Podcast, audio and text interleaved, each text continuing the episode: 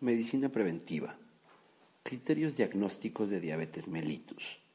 Dos mediciones de glucosa en ayuno mayores a 125 miligramos sobre decilitro o glucosa de toma aleatoria mayor a 200 miligramos por decilitro más síntomas. Niveles elevados de glucosa en la prueba de tolerancia oral a la glucosa. En la actualidad los niveles mayores a 6.5 de hemoglobina A1C se considera como criterio diagnóstico y es el mejor examen para seguir la respuesta a tratamiento en los últimos meses. Edad a la que se debe de realizar la densitometría ósea en mujeres. Todas las mujeres mayores de 65 años. En mujeres mayores de 60 años en caso de que presenten bajo peso corporal o incremento del riesgo de fracturas.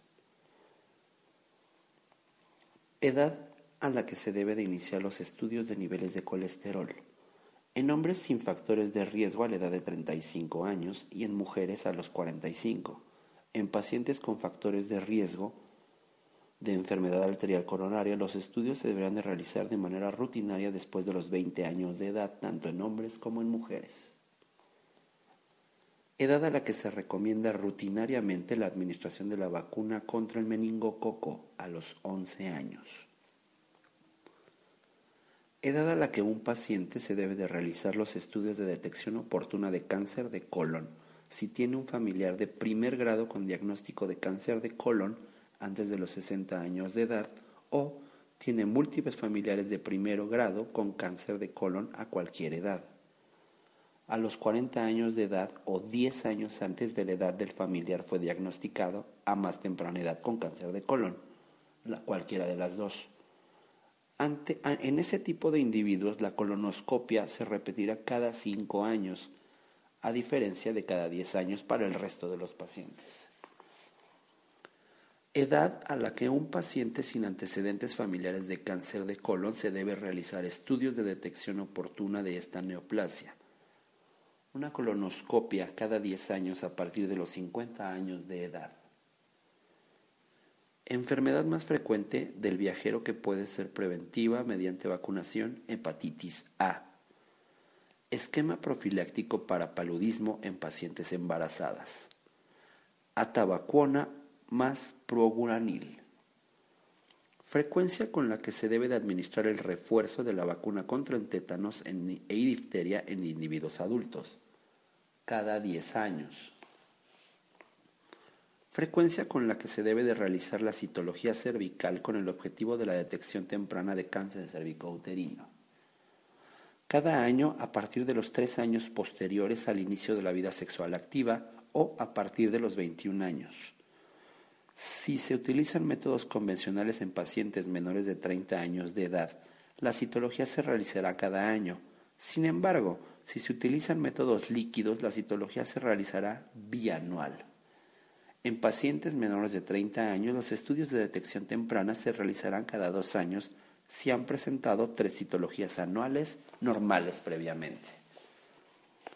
Frecuencia recomendada para la realización de la exploración de la glándula mamaria con el objetivo de la detección oportuna de cáncer de mama.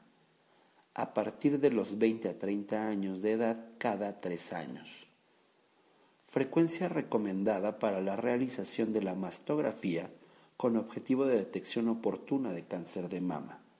A partir de los 40 años de edad, cada 1 a 2 años, en promedio se pueden detectar 10 casos de cáncer de mama por cada mil mujeres que se realizan la mastografía a partir de los 50 años de edad y 2 a 3 casos por cada mil mujeres que se realizan la mastografía a partir de los 40 a 49 años de edad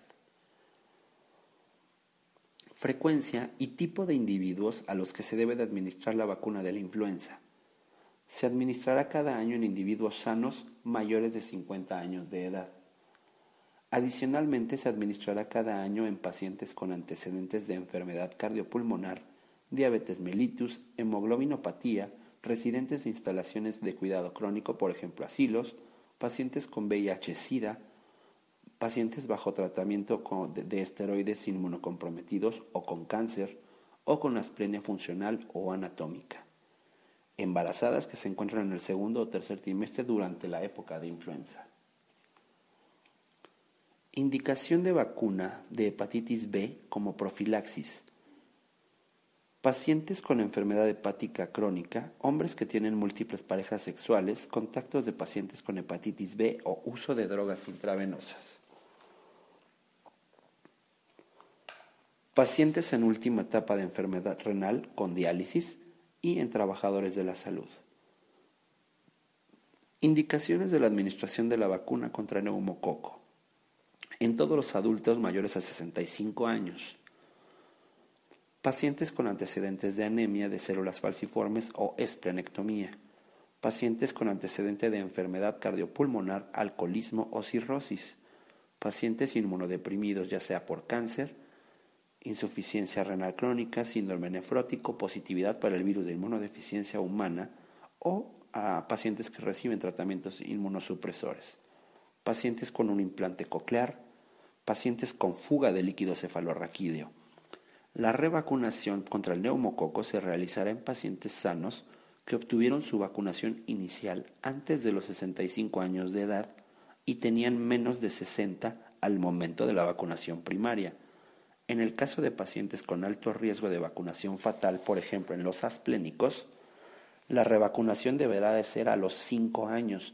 Ningún paciente debe de recibir más de un refuerzo en toda su vida. Indicaciones de administración para la vacuna contra el virus de la hepatitis A. Individuos que viajan a zonas endémicas, empleados de guarderías, hombres homosexuales, pacientes con enfermedad crónica hepática, principalmente ellos con, con enfermedad crónica de hepatitis B o C. Indicaciones de la administración de la vacuna contra el virus de la varicela. Adultos sin antecedente de varicela en la niñez. Límite de refuerzos de la vacuna contra el neumococo. Ningún paciente deberá de recibir más de un refuerzo en toda su vida. Medicamento utilizado como profilaxis contra el paludismo. Cloroquina en áreas con organismos resistentes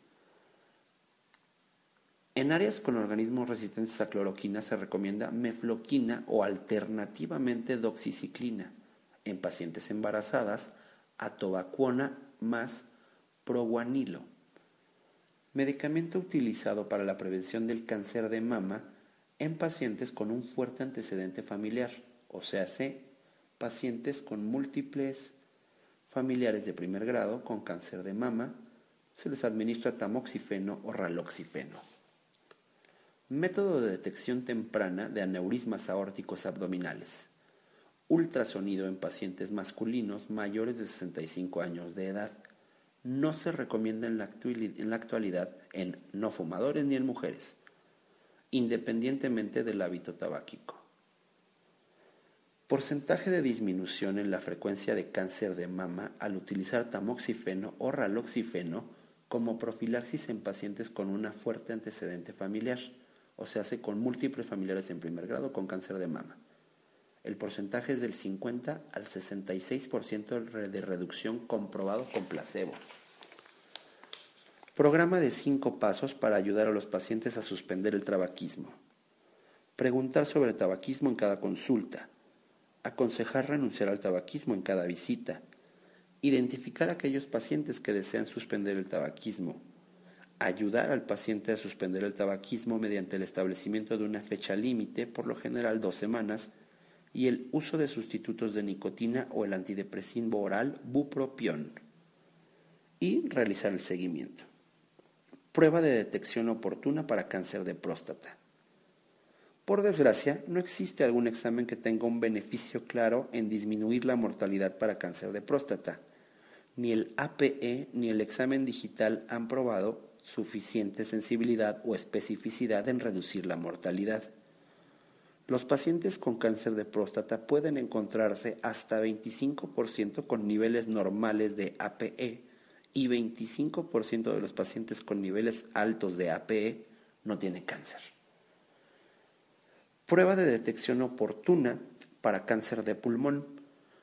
No existe un examen que disminuya la mortalidad de cáncer de pulmón la radiografía de tórax puede mostrar varias lesiones pequeñas que pueden ser insignificantes, así como omitir cánceres pequeños. Sin embargo, dejar de fumar es un método preventivo. Razón por la cual las decisiones de iniciar tratamiento farmacológico no se deben basar en una sola medición de los niveles de colesterol, debido a que los niveles de colesterol pueden variar hasta en un 14% de toma a toma. Tipo de estudios de detección temprana de cáncer de colon. Detección de sangre oculta en heces, sigmoidoscopia cada 5 años, colonoscopia cada 10 años, enema de vario. Sin embargo, la colonoscopia es el mejor de todos los métodos. Tipo de modalidades de detección oportuna de cáncer de mama. Mastografía, exploración de la glándula mamaria por personal capacitado, autoexploración de la glándula mamaria. Sin embargo, la mastografía es el único método preventivo que ha mostrado reducir la mortalidad. Tipo de profilaxis que se debe de realizar en un paciente que viajará a una zona endémica de hepatitis A. Si el paciente viaja a dicha zona dentro de las siguientes dos semanas de su visita médica, se administrará tanto la vacuna como la globulina. Posteriormente, un refuerzo a los seis meses de la vacunación inicial se proporcionará inmunidad por alrededor de 10 años. Tipo de pacientes con infección por VIH que pueden recibir la vacuna triple viral, o sea, sarampión, rubiola y parotiditis. Los pacientes que se presenten asintomáticos con una infección por el VIH. Tipo de pacientes en los que se contraindica la administración de la vacuna contra el virus de la varicela. Cualquier paciente inmunodeprimido, pacientes con infección por VIH, pacientes con un conteo de linfocitos TCD4 positivos menor a 200 células y pacientes embarazadas.